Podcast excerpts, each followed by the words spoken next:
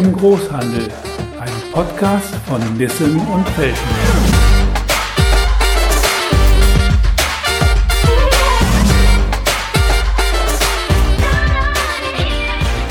Ich begrüße Sie zu einer neuen Folge von Digitalisierung im Großhandel.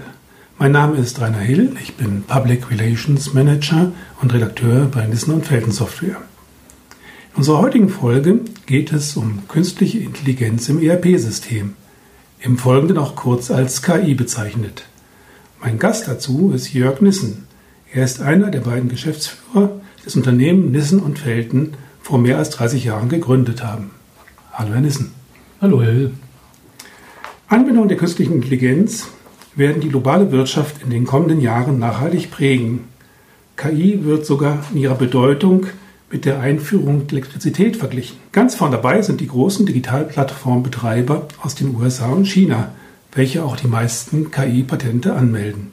Doch auch für mittelständische Unternehmen gibt es Anwendungsfelder, in denen sich KI-Lösungen heute schon sinnvoll einsetzen lassen. Nissen und Felten hat sich mit dem neuen Modul Inventor Analytics seines ERP-Systems auf die Unterstützung des Vertriebs fokussiert. Doch was bedeutet künstliche Intelligenz eigentlich praktisch? Wo liegen die Chancen des Einsatzes für den Großhandel? Und nicht zuletzt, was leistet die Lösung Inventor Analytics ganz konkret für den Handel? Darüber reden wir in der kommenden halben Stunde.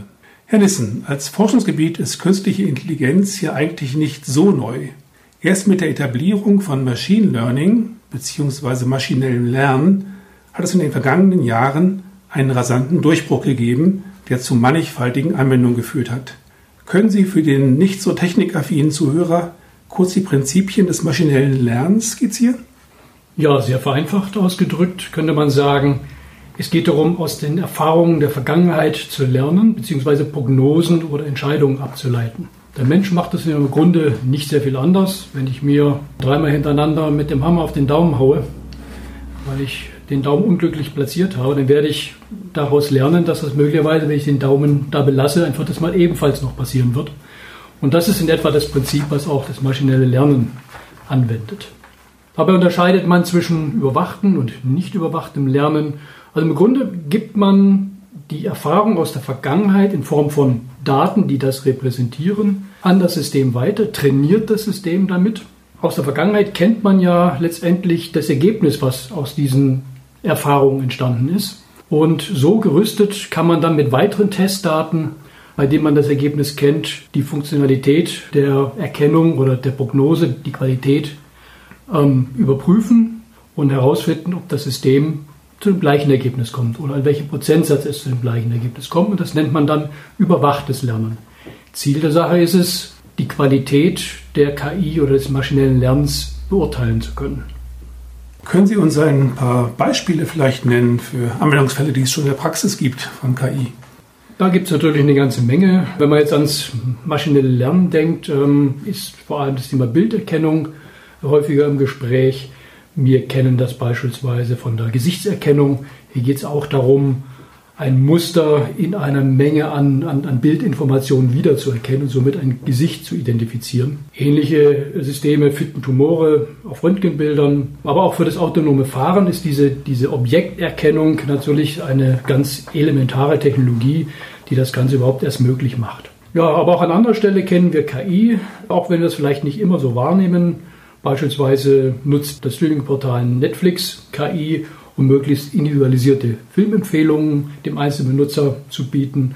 Oder wir kennen es auch von Amazon und anderen Online-Plattformen, die möglichst zielgenaue Produktempfehlungen ausgeben. Andere Beispiele finden wir, wenn es darum geht, Schach zu spielen oder das Strategiespiel Go, wo mit ausgefeilten KI-Techniken natürlich auch intelligente Züge gemacht werden können. Ja, da wurde ja vor einigen Jahren der Weltmeister geschlagen. Das war ja auch ein Thema, was ziemliche Schlagzeilen gemacht hat, weil das Go-Spiel doch wohl wesentlich komplexer und intuitiver ist als das doch sehr stark regelbasierte Schach. Ne? So ist es. Hier spricht man eigentlich dann nicht vom maschinellen Lernen, sondern das ist eher dann ein Thema des Deep Learnings. Gut, dann kommen wir doch mal etwas näher zu unseren Kernbranchen. Bei welchen aktuellen Herausforderungen für den mittelständischen Großhandel kann denn künstliche Intelligenz prinzipiell einen Beitrag leisten aus Ihrer Sicht? Oh, da gibt es eine, eine große Bandbreite. Das fängt bei der Logistik an. Bei der Disposition kann mir das System helfen, möglichst präzise Bestellvorschläge zu machen, die Zukunft vorauszusagen, sofern was meinen Bedarf betrifft. Aber auch aus der Erfahrung der Vergangenheit lernen im, im Sinne von, wie sind Prozesse gelaufen, wie kann ich Kosten sparen durch äh, Optimierung der Prozesse. Es ist sehr interessant, natürlich vor allem auch im Bereich äh, Vertrieb. Da gibt es viele Ansatzmöglichkeiten, da kommen wir sicherlich auch gleich nochmal darauf zurück. Und so kann man fast in allen Bereichen eines Unternehmens natürlich KI einsetzen, um Entscheidungsunterstützung zu bieten oder auch bestimmte Umstände aufmerksam zu machen. Da kommen wir gleich nochmal im Detail darauf zurück. Vielleicht nochmal kurz einen Exkurs. Nissen und Felten verfolgt ja schon seit einiger Zeit das Leitbild des intelligenten ERP-Systems. Was muss man sich denn darunter vorstellen oder wie würden Sie das definieren aus Ihrer Sicht? Naja, wenn wir uns die bisherigen klassischen ERP-Systeme anschauen, dann sind das äußerst komplexe Softwarelösungen, die vor allem der Verwaltung und des operativen Managements dienen. Das bedeutet letztendlich, dass sie letztendlich alle eins gemeinsam haben, sie sind reaktiv. Das heißt, der Benutzer fordert etwas an, indem er nach Daten recherchiert, indem er beispielsweise äh, Vorgänge erfasst, indem er eine Statistik anfordert, die vom System dann bereitgestellt wird. Aber all das ist immer vom Benutzer ausgelöst und letztendlich nicht sonderlich intelligent. Von einem intelligenten ERP-System erwarten wir, dass es einen Schritt weiter geht, dass es letztendlich proaktiv ist. Das heißt, dass es eigenständig, selbstständig sich bemerkbar macht, wenn es bestimmte Sachverhalte erkennt, die zu möglichen potenziellen Problemen führen können oder bestimmte Veränderungen, die aufgetreten sind, die vielleicht eine Entscheidung oder Beurteilung durch einen Menschen benötigen oder vielleicht auch um direkt Entscheidungen zu beeinflussen. Also man kann vielleicht sagen, im Idealfall ist das intelligente ERP-System eins, das Probleme erkennt, benennt und auch löst, noch bevor es wirklich entstanden ist. Okay. Das ist natürlich ein sehr umfassender Ansatz, der sicherlich in Gänze und in jeder Ausformung auch noch ein bisschen auf sich warten lässt. Man könnte ja im, Jahr, im Endstadium denken, okay, das System handelt quasi schon ohne große menschliche Eingriffe am Ende des Tages, ja. Aber das ist man vielleicht noch nicht ganz an dem Punkt. Das ist in den meisten Fällen noch nicht so, das ist richtig, ja. Ja, nun gibt es ja im Bereich künstliche Intelligenz eine ganze Reihe von Frameworks, ganze Anwendungsportfolios mit vorkonfigurierten Algorithmen, wie sie auch von den großen Digitalplattformen wie Google, Facebook, Microsoft angeboten werden. Also recht bekannt ist ja von Google zum Beispiel TensorFlow. Und die werden ja alle auch nicht zuletzt wahrscheinlich, um eine große Zahl von Entwicklern anzuziehen, unter Open Source Lizenzen verwendbar gemacht. Jetzt könnte man sich natürlich die Frage stellen, warum baut sich nicht einfach jedes Unternehmen seine eigene KI individuell für seine Zwecke? Ja, das ist, das ist schon richtig. Allerdings ist es so, dass diese ganzen Frameworks, wie Sie sie auch richtig genannt haben, in ihrer Arbeitsweise ähnlich sind. Sie sind verfügbar. Daran liegt also nicht die Herausforderung. Die Herausforderung liegt eher in ihrer Anwendung. Um Qualität und Nutzen der Ergebnisse sicherzustellen, ist das sehr, sehr abhängig von der Auswahl und Aufbereitung der Daten. Da muss zunächst in Abhängigkeit von der zu erfüllenden Aufgabe ein sehr zielgenaues Verständnis entwickelt werden, welche Daten relevant sind. Jetzt ist es bei ERP-Systemen ja so, dass sie über umfangreiche historische Daten verfügen, nämlich über die Daten bezüglich der Prozesse mit den Kunden und Lieferanten. Und das ist eine perfekte Basis, um mit Hilfe von maschinellem Lernen Analysen durchzuführen und daraus Prognosen abzuleiten. Ja, jedes Unternehmen verfügt über einen solchen Datenschatz und den gilt es zu nutzen. Okay, das heißt, die Aufgabe liegt aus unserer Sicht dann auch darin, erstmal diese Datenschätze aus dem ESP-System für diese Art von KI-Anwendungen aufzubereiten und entsprechend die Vorarbeit zu leisten für die Kunden. Ja, da kommt es sehr auf die Qualität der Daten an, die, die, Verlässlichkeit der Daten, die Vollständigkeit der Daten und vor allem aber auch auf die Relevanz der Daten. Wenn ich hier nicht zielgenau die richtigen Daten liefere, bekomme ich auch nicht das optimale Ergebnis. Und das zu verstehen, das, entwickelt, das erfordert einiges an, an Erfahrung und Analysen. Gut, der Aufwand wird ja auch nicht nur darin bestehen, sich damit zu beschäftigen, sondern auch entsprechende Data Scientists zu bekommen und was da alles so dranhängt, um auch wirklich den, den Nutzen der Daten für sich auch gewinnen zu können. Ne? Ja, wie kam es denn dann zur konkreten Entwicklung von Meta Analytics? Was waren denn so die Vorüberlegungen und wie war der Pfad zum ja, jetzigen Produkt? Ja, wir haben nach einer Möglichkeit gesucht, KI ohne eben einen komplexen zusätzlichen und vor allem womöglich teuren Technologieaufbau für alle Kunden nutzbar zu machen. Und es sollte auch keine neuen Herausforderungen für den Administrator bieten müssen. Ähm, denn davon gibt es heute genug. Die Systeme sind komplex genug und wir möchten natürlich auch alle Kunden mitnehmen auf einem solchen Weg. Deswegen sind auch kostspielige Cloud-Rechenzeiten für viele Unternehmen schlicht und einfach ein K.O. Und wieder andere geben ungern ihre sensiblen Daten aus dem Haus. Insofern ging es darum, eine Lösung zu finden, die sehr einfach und kostengünstig im normalen Technologieumfeld, das Inventor bietet, genutzt werden können. Und diese Gelegenheit hat sich geboten, als von Microsoft das, das maschinelle Lernen ML.NET auf den Markt kam, was genau diese Anforderungen für uns erfüllt. Verstehe. Und Sie haben im ersten Schritt im Vertrieb das größte Potenzial gesehen, um dort maschinelles Lernen zur Anwendung zu bringen? Ja, das ist richtig. Man muss einfach sehen, es gibt für den, für den Fachhandel eine große Herausforderung am Markt. Und die besteht natürlich in der neuen Konkurrenz, in dem neuen Wettbewerb mit dem reinen Onlinehandel. Und da ergeben sich natürlich entsprechende Themen und Möglichkeiten auch für die künstliche Intelligenz. Das sind vor allem zwei Bereiche zu nennen. Zunächst mal muss man sehen, dass der, der Onlinehandel darauf angewiesen ist, fehlende persönliche Kundenbildung durch individualisierte persönliche Ansprache zu kompensieren. Und das geht natürlich nur mit Hilfe von KI. Da wurde sehr, sehr viel Geld investiert um solche Systeme zu schaffen. Und somit ist KI heute bereits ein Wettbewerbsfaktor. Und der Fachhandel, der zunehmend ja auch online anbietet, wenn er auf diesem Vertriebsweg erfolgreich sein will, dann muss er sich auch mit diesem Thema auseinandersetzen, wird sich dem auf Dauer nicht verschließen können. Das ist der eine, das eine Thema. Ja. Als weiteres wäre zu sagen, dass natürlich der Fachhandel heute einen Wettbewerbsvorteil gegenüber dem Onlinehandel hat. Das ist die qualifizierte Beratung. Schade ist, dass oftmals eben noch sich viele Innendienst- oder zum Teil auch Außendienstverkäufer noch nicht so wirklich als Berater definieren und verstehen.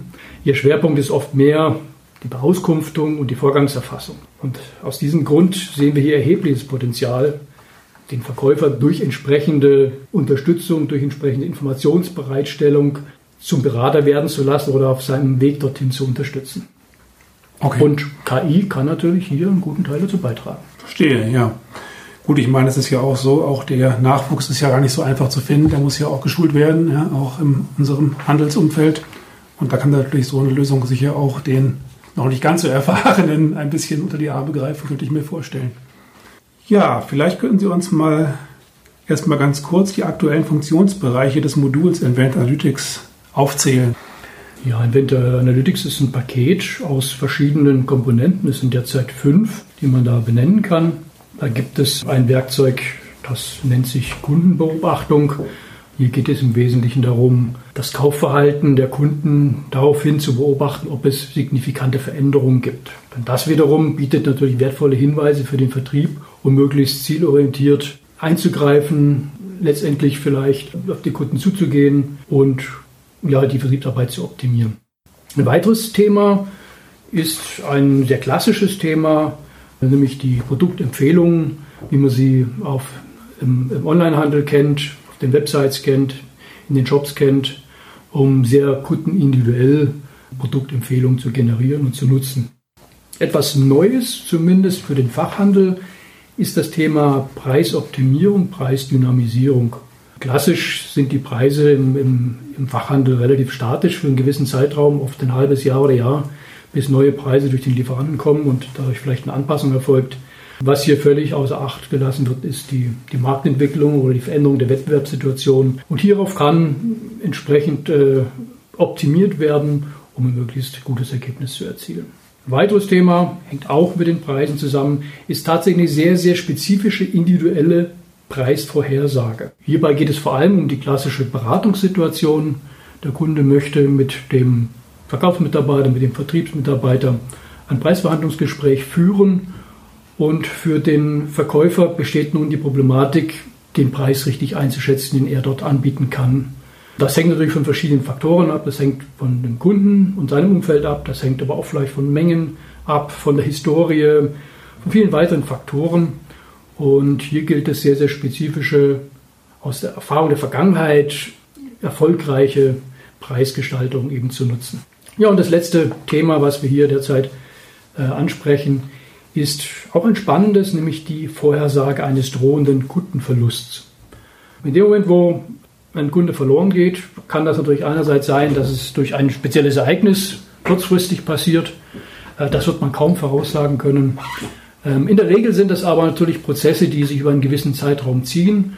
Und das bringt auch ein gewisses Verhalten mit sich in diesem Zeitraum. Und ähm, ja, daraus lassen sich natürlich dann Schlüsse ziehen. Und das lässt sich auch KI unterstützt dann nutzen, um entsprechende Vorhersagen zu machen. Ja, das klingt ja auf jeden Fall schon mal sehr interessant für die Praxis.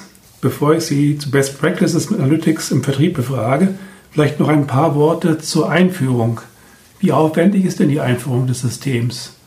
Und wird für das Anlernen des Systems jetzt eine besonders große Rechenleistung benötigt? Oder wie muss man sich das so ganz praktisch vorstellen, wenn der Consultant jetzt kommt und dieses Projekt mit dem Kunden starten möchte? Ja, das ist ja immer so die, der, der Vorbehalt, den man hört. Äh, KI, maschinelles Lernen, Big Data, riesige Datenmengen, große Rechenzentren, viel Rechenleistung. Das ist immer so ein bisschen das Hindernis, was man da sieht. In unserem Fall ist das tatsächlich so optimiert, dass wir hier keine speziellen großen Rechenleistungen brauchen. Es ist auch kein Cloud-System notwendig, es kann problemlos in-house betrieben werden. Und das muss einmalig installiert und auch natürlich konfiguriert werden. Und dann läuft Event Analytics automatisch und lernt eben beständig dazu. Dabei hilft auch ein ausführlicher Leitfaden und entsprechende Konfigurationsempfehlungen, damit das System dann auch wirklich in kürzester Zeit genutzt werden kann. Okay. Wichtiger und in aller Regel aufwendiger, das muss man auch noch dazu sagen, ähm, ist es, die eigenen Prozesse so anzupassen, dass eben die Mitarbeiter, die das System nutzen sollen, im Vertrieb, im Verkauf, Analytics als ein Teil ihres täglichen Prozesses verstehen. Okay, das heißt, die größere Herausforderung ist gar nicht so sehr die technische Installation und äh, der Start des Systems, sondern eigentlich das Neulernen von neuen Prozessen und die Akzeptanz der, des Vertriebs im Grunde genommen mit dem neuen Tool auch zu arbeiten. Ne? Richtig, KI darf eben kein Datenfriedhof sein, wo vielleicht irgendwann mal jemand draufschaut oder vielleicht auch nicht, sondern muss eben zu einem aktiven täglichen Handeln im Vertrieb und Verkauf führen. Gut, der Begriff Intelligenz suggeriert ja immer so ein Stück weit, dass das Orakel die absoluten Wahrheiten verkündet. Aber das ist in der Praxis ja nicht ganz so. Ne? Es geht ja, wie werden eigentlich die, die Aussagen erzeugt und wie kann man sie bewerten, beziehungsweise wie arbeitet man damit ganz praktisch? Ja, also es ist natürlich klar, auch künstliche Intelligenz zwischen, kann zwischen richtig und falsch nicht wirklich unterscheiden. Stattdessen geht es hier in aller Regel um Prognose, also um Wahrscheinlichkeiten. Und ähm, aus diesen Daten der Vergangenheit lassen sich solche Schlüsse mit einer zu berechnenden Wahrscheinlichkeit eben ziehen. Und wenn man jetzt möchte, dass ein System tatsächlich eine Entscheidung trifft, dann muss man festlegen, ab welchem Level einer Wahrscheinlichkeit man mit Ja antwortet und man eben mit Nein. Das wäre so eine, eine typische Vorgehensweise. Gut, das wird letztendlich auch eine praktische Frage sein. Wenn mir das System tausende von Meldungen auswirft, die ich gar nicht bearbeiten kann, dann habe ich das sicherlich zu sensibel eingestellt und das ist sicherlich auch eine Frage dann der, der richtigen Justierung in der Praxis. Dann. Da braucht es entsprechende Konfigurationsmöglichkeiten, das ist richtig. Und das ist auch die Kunst bei der KI, dass man wirklich äh, das Wesentliche, das Relevante vom Unwesentlichen trennt. Dann erstmal vielen Dank für diese Erklärung. Wir spielen jetzt noch ein paar Takte Musik und schauen uns anschließend etwas tiefer die Funktionsweise von Emitter Analytics an.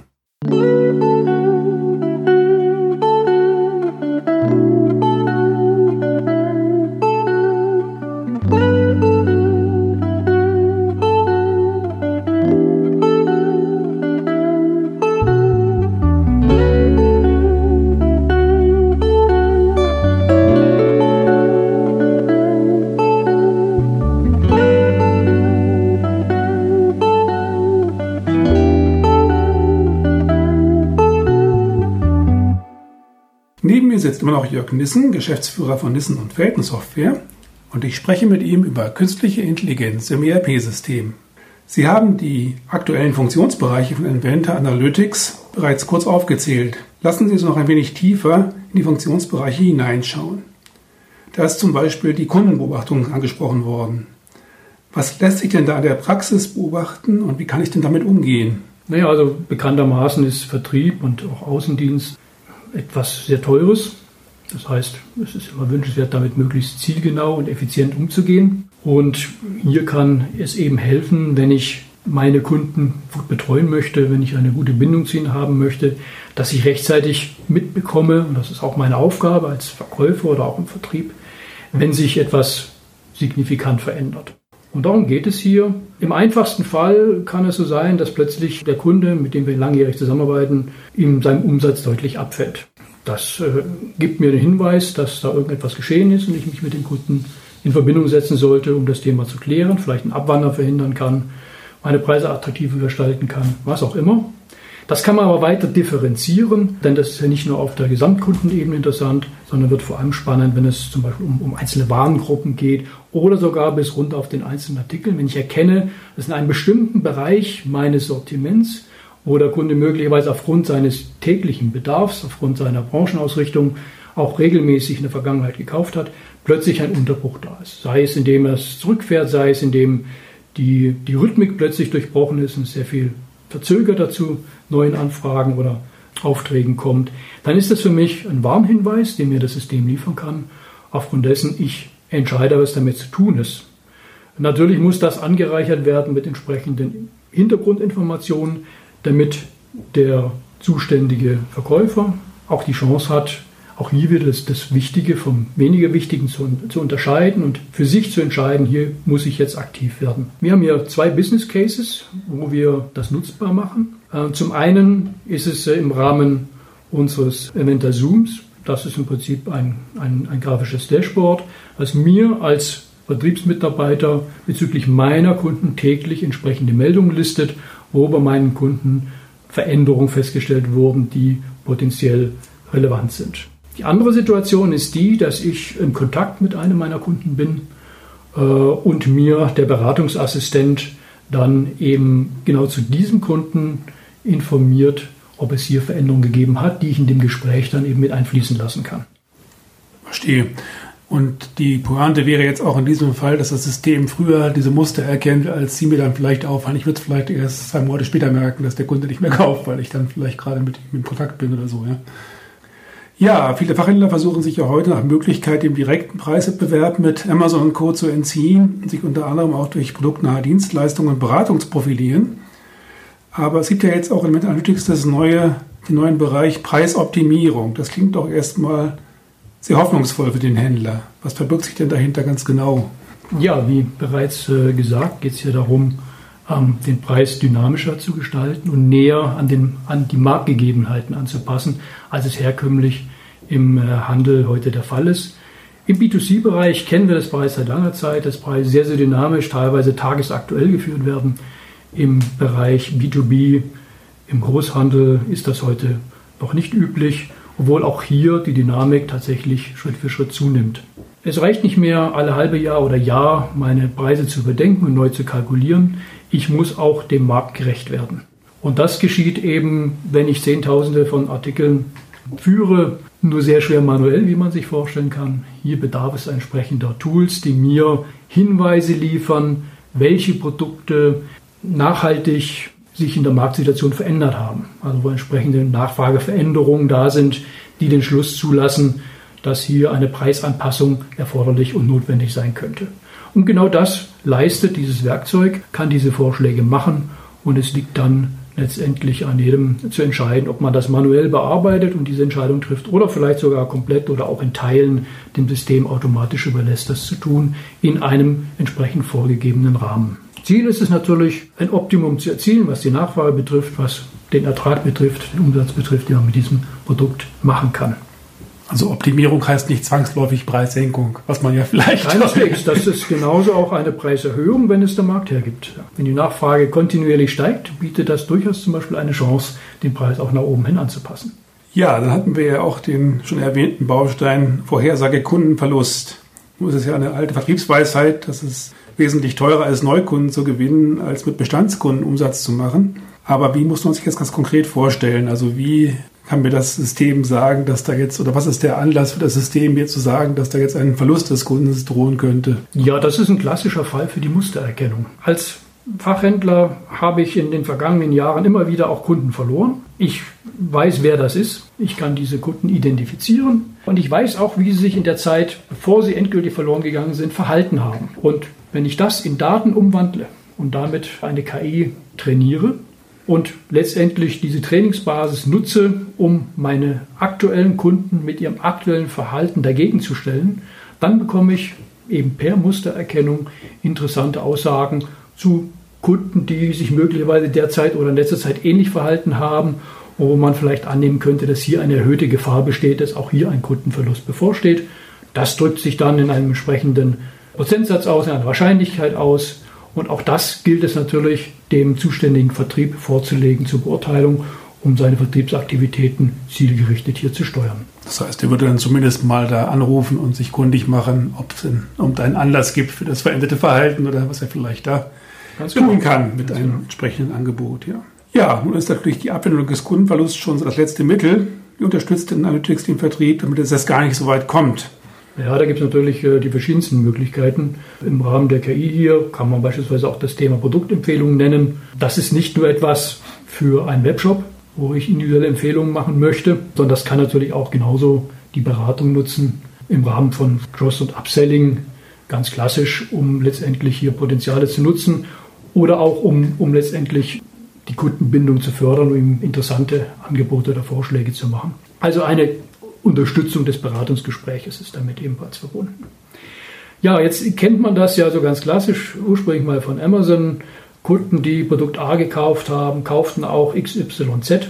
So hat das damals angefangen. Ist natürlich sehr mit der Gießkanne gestreut, weil man ja letztendlich alle Kunden in einen Topf wirft und nicht unterscheidet. Ja, jeder wird das ja auch kennen, dass er manchmal etwas abstruse Artikel empfohlen bekommt, die offenbar statistisch zufällig sehr häufig verkauft werden, die aber nicht jetzt direkt mit den Interessen von einem selbst zu tun haben. Ja, man kennt ja dieses, dieses typische Beispiel, wenn äh, die Windel neben dem Bier platziert ist und die Männer am Samstag einkaufen, den Windeln holen sollen, dann nehmen sie den Kasten Bier mit. Aber auch das Beispiel zeigt schon, das trifft jetzt auf Männer zu, auf eine bestimmte Kundengruppe. Eine Frau würde wahrscheinlich an dieser Stelle in der Regel anders handeln. Und genau das ist die Kunst, möglichst kundenspezifisch diese Vorschläge zu gestalten. Das heißt, das Verhalten ähnlicher Kunden zu nutzen, um sehr zielgerichtet den Punkt, den Nerv dann auch zu treffen und damit auch Potenziale eben äh, zu erschließen. Das Ganze kann man natürlich dann nach verschiedenen Zielsetzungen ausrichten. Möchte man jetzt zu einem Produkt, das den Kunden interessiert, irgendwie ergänzende, passende Produkte mit anbieten, dann ist das eine Anwendungsmöglichkeit.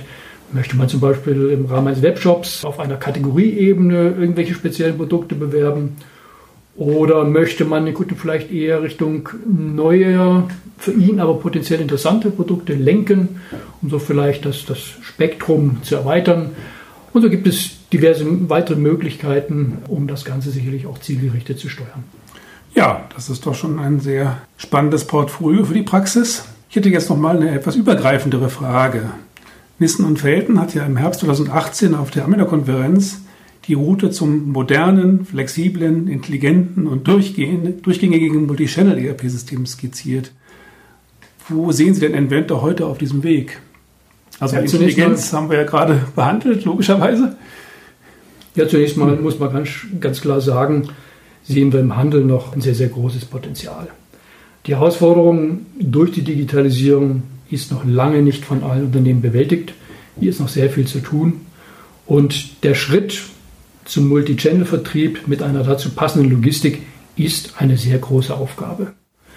Und so wie Sie eben geschildert haben, wie wir derzeit mit den Vendor positioniert sind, können wir eben innerhalb eines Systems aus einer Hand letztendlich alle Kanäle parallel bedienen in einem geschlossenen System mit einem entsprechenden äh, intensiven äh, Informationsaustausch, sodass auch der, der Cross-Channel-Gedanke hier umgesetzt ist. Wir haben eine komplette Customer Journey, um, das Verhalten des Kunden über alle Kanäle hinweg betrachten zu können.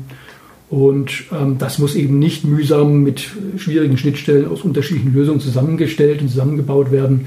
Das ist das, wo wir, glaube ich, dem, dem Handel mit dieser umfassenden Lösung vieles bieten können für die Zukunft und ihn auf diesem Weg unterstützen können. Last but not least, ich habe ja schon Leuten hören, dass mit dem kommenden Release von Inventor zum Jahresende auch neue Funktionsbereiche für Analytics verfügbar werden. Können Sie, falls das schon möglich ist, für uns schon ein wenig in die Glaskugel schauen, was uns hier erwarten könnte? Ja, ja gut, da gibt es eine ganze Reihe von Themen, die da potenziell in Frage kommen. Derzeit ist es allerdings noch ein bisschen zu früh, um da schon definitive Aussagen zu machen. Zunächst mal muss ein Thema evaluiert werden, analysiert werden, ein Datenmodell gefunden werden und erst wenn das erfolgversprechend ist und sich bewährt hat in realen Datensituationen, dann nehmen wir das auch ja, offiziell auf und äh, können das auch dementsprechend dann so ankündigen. Aber sicherlich Beispiele für potenzielle Themen könnte man nennen. Das ist zum Beispiel der Ausbau der Prognosequalität für die Disposition, die Vorhersage von drohenden Zahlungsausfällen oder Zahlungsverzögerungen im Bereich des Finanzwesens wäre ein Thema. Oder beispielsweise auch äh, das Thema Retouren, das ist ja heute auch in aller Munde, die Kosten durch Retouren. Und das möchte man natürlich reduzieren. Auch hier kann ein System in bestimmten Situationen möglicherweise auch vor potenziellen Retouren warnen, weil man aus der Erfahrung weiß, dass in bestimmten Konstellationen eben Retouren sehr häufig anfallen. Das könnten Beispiele dafür sein. Ja, vielen Dank. Wir sind jetzt schon am Ende unseres Podcasts. Diesmal zum Thema künstliche Intelligenz im ERP-System. Ich hoffe, wir konnten Ihnen ein paar interessante Einblicke in das Thema KI und im Speziellen in das Modul Invent Analytics verschaffen. Ich sage herzlichen Dank an Jörg Nissen, den Geschäftsführer von Nissen und Felden Software. Sehr gerne. Mein Name ist Rainer Hill. Den Inventor Podcast finden Sie auf verschiedenen Audio- und Streaming-Plattformen und in der Mediathek auf unserer Website unter www.nissen-felten.de. Dort gibt es natürlich auch weitere Informationen zu Inventor ERP.